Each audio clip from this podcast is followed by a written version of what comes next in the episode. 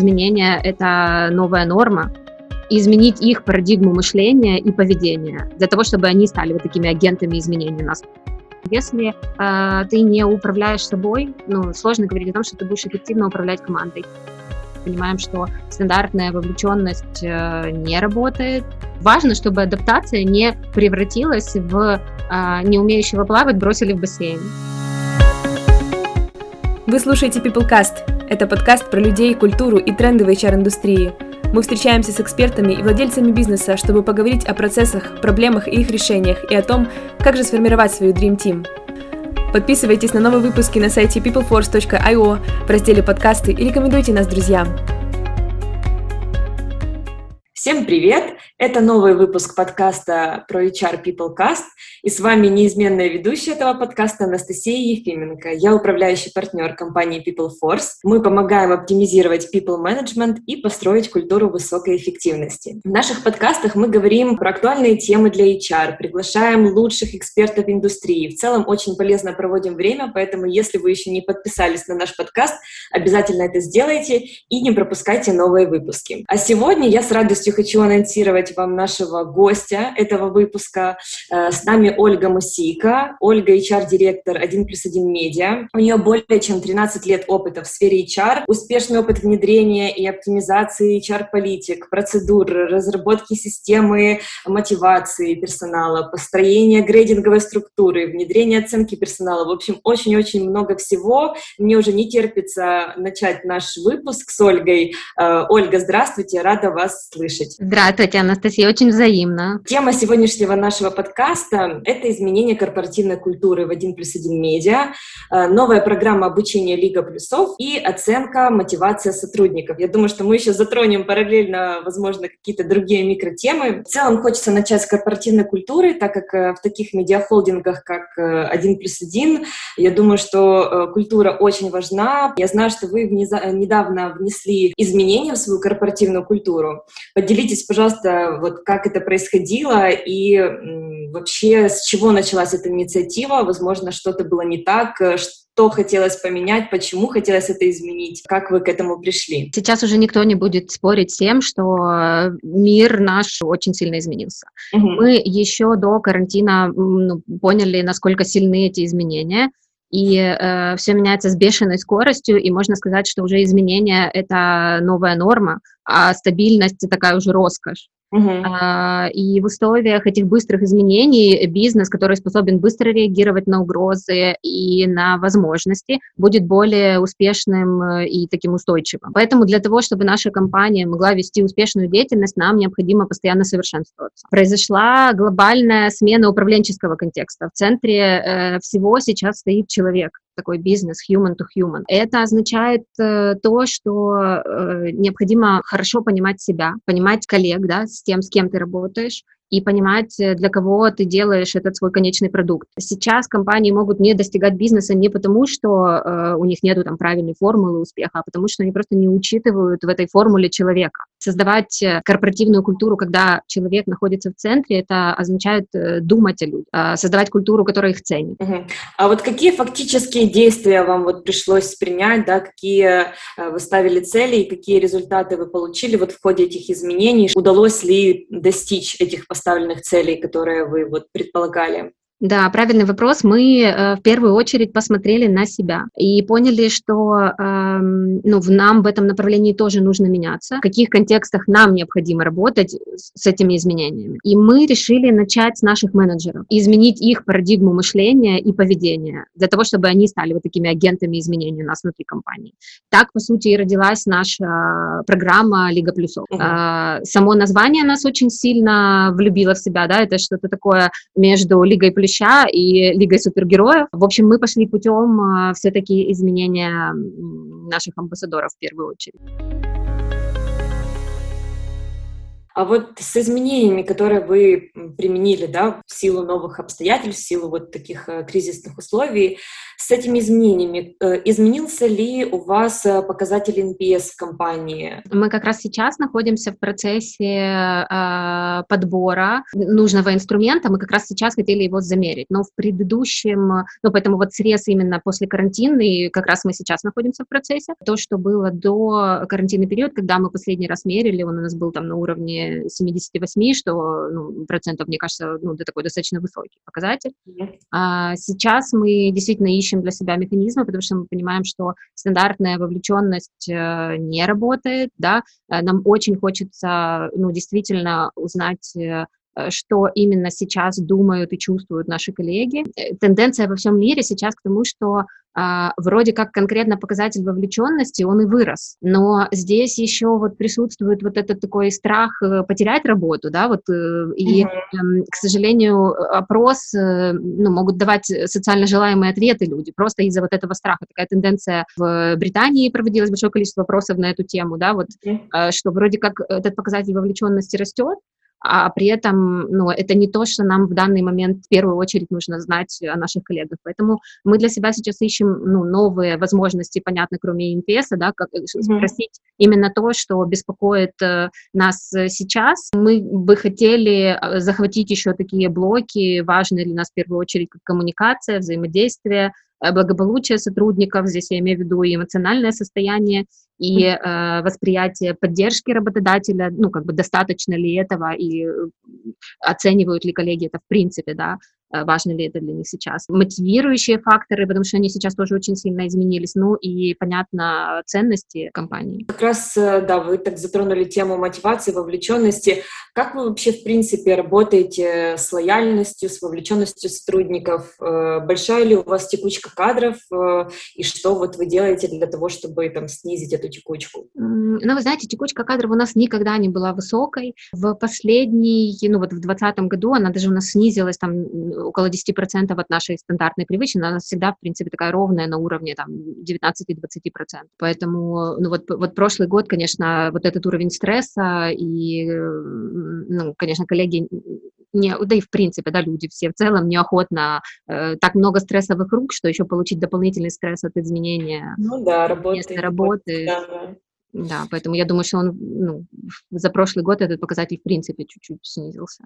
А вот в целом э, для того, чтобы да, работать там, с этими показателями текучести, разрабатываете ли вы какие-то, э, возможно, специальные программы для повышения лояльности сотрудников, э, для повышения вовлеченности тоже? Да много всего. Мы все, все, что мы делаем, на самом деле мы делаем для наших коллег, конечно, основываясь на их пожелания. Mm-hmm. Это и много чего в рамках нашего корпоративной социальной ответственности, много наших социальных проектов. На самом деле на собеседованиях очень часто люди говорят именно о них, что, ну вот, как, как внешне понятно, что здесь внутри у нас больше информации, но то, что люди знают снаружи о нас, это как раз именно вот эти вот социальные проекты, поэтому можно сказать, что и они тоже влияют, да.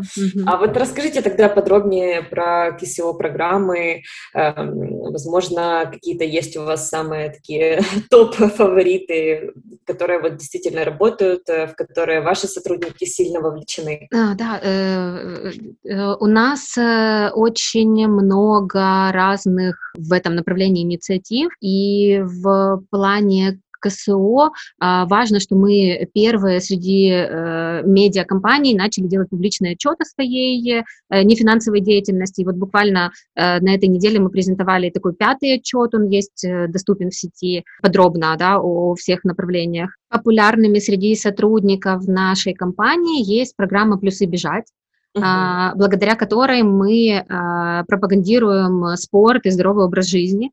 А, так и совпало, что это одно из любимых наших спортивных занятий. У нас, в принципе, большая э, команда внутри э, занимается спортом и именно бегом. А, тем самым пропагандируя здоровый образ жизни среди других работодателей, в принципе, коллег в целом. И из других инициатив это серия лекций с э, психологами, которые ну, сейчас во время карантина были очень востребованы. Мы mm-hmm. проводили их онлайн э, в разных вариациях, в разных группах была возможность у коллег принять в них участие. Это также мастер-классы по э, домедицинской помощи, это различные скрининги в офисе, всякие благотворительные аукционы и много-много других программ. А я вот знаю э, одну из да, ваших самых тоже известных таких программ. Э, это программа «Забудь про ВИК». Очень интересно услышать, э, как пришла идея создать эту программу mm-hmm. и откуда пришел запрос. То есть это какой-то внешний мейнстрим да, и популярность, острота этой темы, либо же такая проблема зародилась изнутри. То есть как, из-за чего вообще родилась эта программа? «Забудь про ВИК» — это наша гордость. Это проект, который стал продолжением внутренней инициативы «Люди идей». В рамках этой программы мы в течение трех лет берем интервью у наших сотрудников, а, проводим фотосессии, размещаем их фото на билбордах города и, и многое другое. И когда такие интервью э, накопились, мы поняли, что среди наших коллег очень много людей старшего возраста, э, которые стояли у истоков украинского телевидения. И они есть э, настоящими экспертами и амбассадорами один плюс один как бренда работодателя. И они рушат все стереотипы. Они очень креативные, э, почему-то стереотипы говорят, что там после определенного возраста у людей падает креативность, э, что мы точно можем с уверенностью заявить, что это не так. Неумение адаптироваться к новым условиям, тоже это совершенно не про них. И мы подумали, почему бы на собственном примере не начать менять эту ситуацию.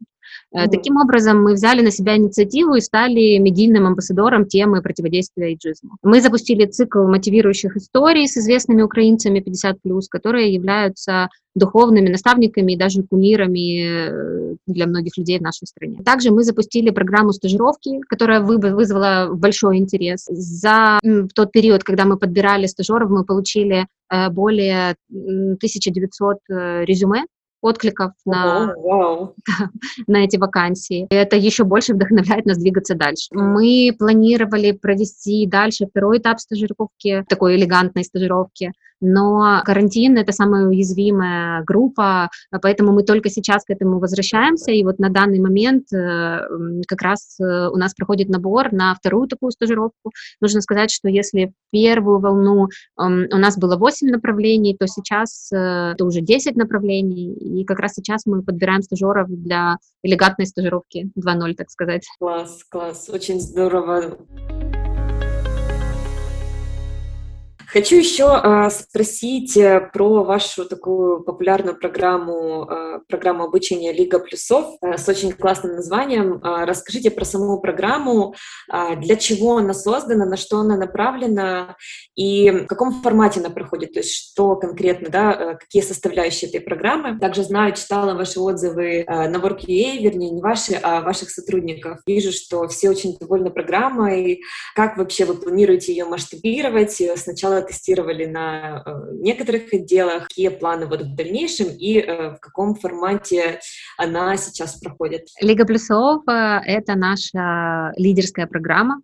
Программа нацелена на менеджеров, то есть на руководителей. У нас их в компании около 200. Уже первая волна, то есть 100 менеджеров уже закончили это обучение, и сейчас вторая волна, как раз мы находимся на этапе обучения.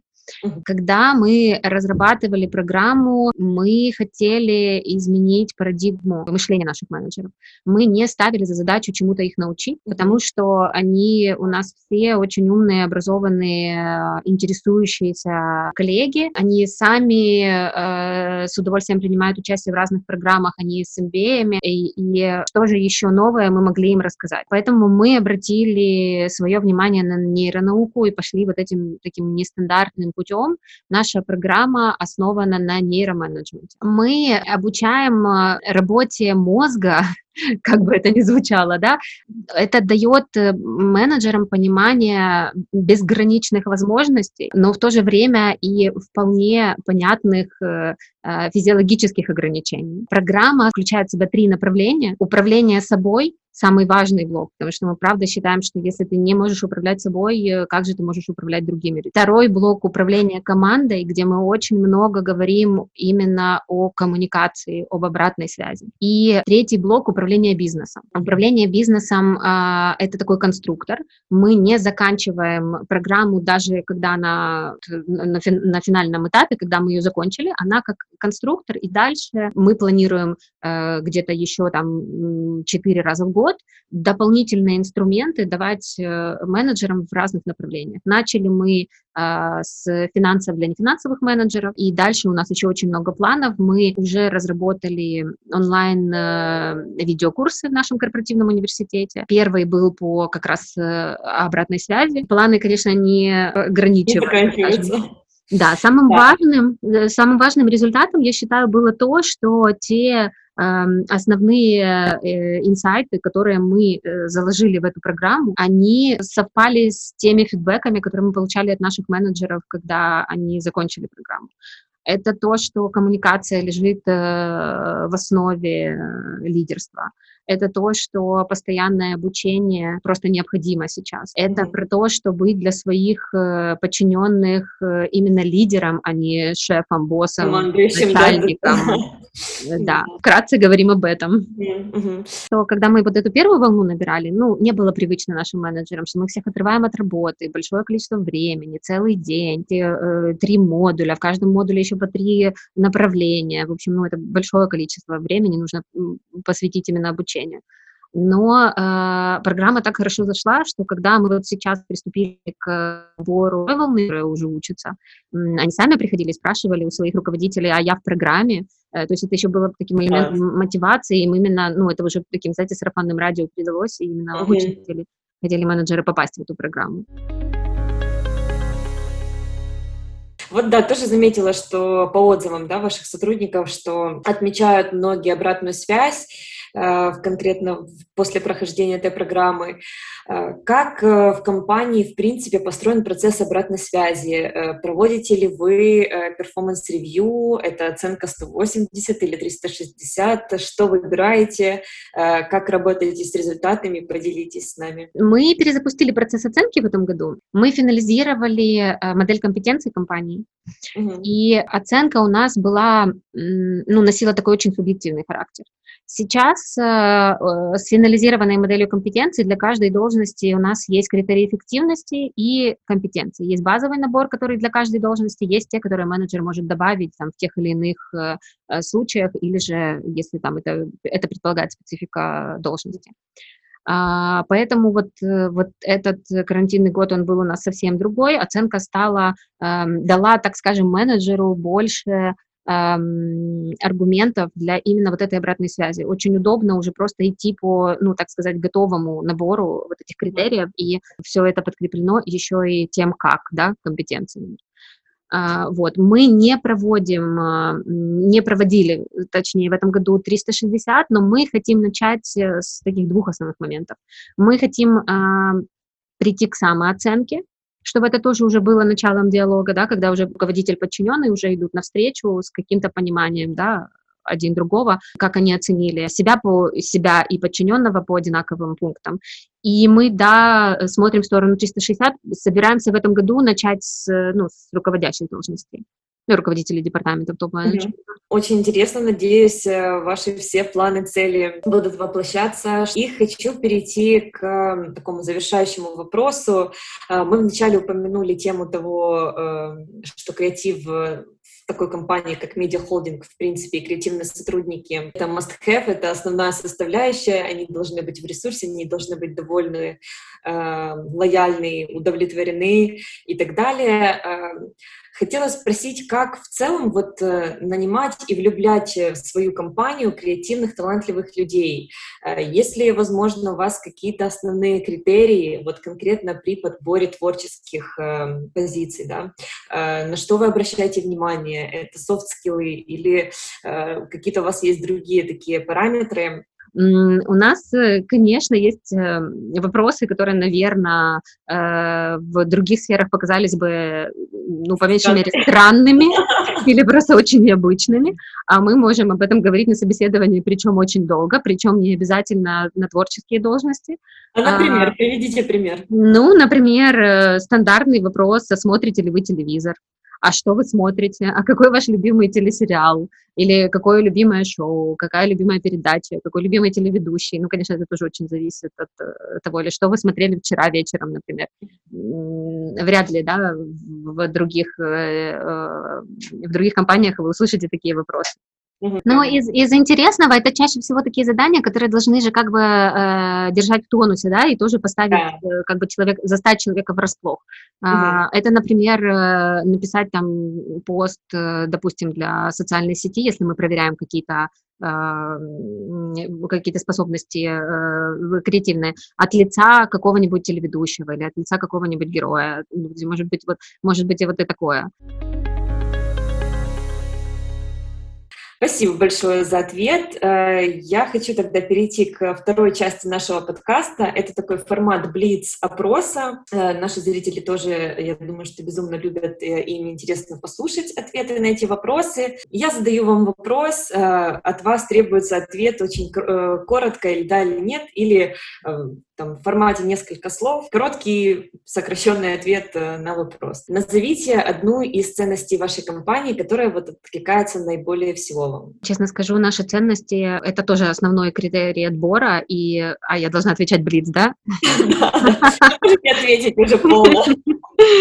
Тогда это, знаете, это, наверное, в подбор креативных. У нас, конечно, одним из ключевых э, факторов является соответствие нашим ценностям. Мне откликается больше всего это любовь и уважение. Весь а мир... А какие вообще у вас ценности в компании? Вот тоже вы так упомянули, мне теперь аж интересно послушать. Честность, открытость, ответственность, любовь, уважение и смелость. Второй вопрос. Инсайт, который вы получили во время трансформации корпоративной культуры компании. Мы говорили с вами об этом чуть раньше. Это не то чтобы мое наблюдение, но это очень важный инсайт, который хочется донести всем, что правда в центре всего э, должен находить человек. Надо строить такую корпоративную культуру, которая ценит людей. Это рабочая схема. Ваша любимая социальная программа? Их бесконечное количество, но да, наверное, забудь про вид наверное, программа противодействия иджизма все-таки самая любимая. А, самый запоминающийся тимбилдинг? Ой, сейчас э, вот этот карантинный период так, э, так тяжело вообще говорить о каких-то тимбилдингах.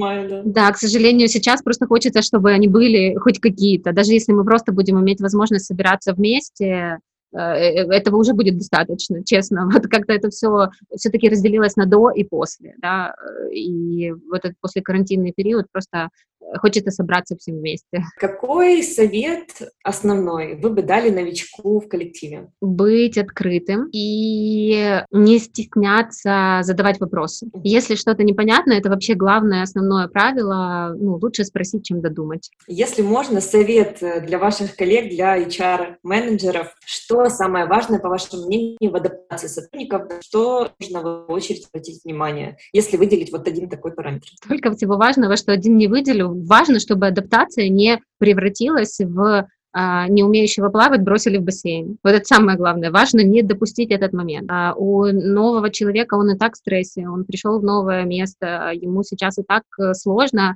Это э, стандартная физиология, да. Mm-hmm. Поэтому важно максимально облегчить для него этот путь, дать ему все инструменты, показать, где, в какой момент, что он может получить, узнать. На самом деле в адаптации нет неважных пунктов. Класс, спасибо большое, Ольга. Э, безумно интересный подкаст. Э, хотелось бы, чтобы эфирного времени было побольше. И хочу поблагодарить также всех наших слушателей. Э, оставляйте комментарии, если вам понравился выпуск. Подписывайтесь на телеграм-канал, чтобы также не пропустить новые выпуски выпуске. И услышимся уже в следующем подкасте. Спасибо большое, Анастасия. Было очень приятно пообщаться. Спасибо. Взаимно.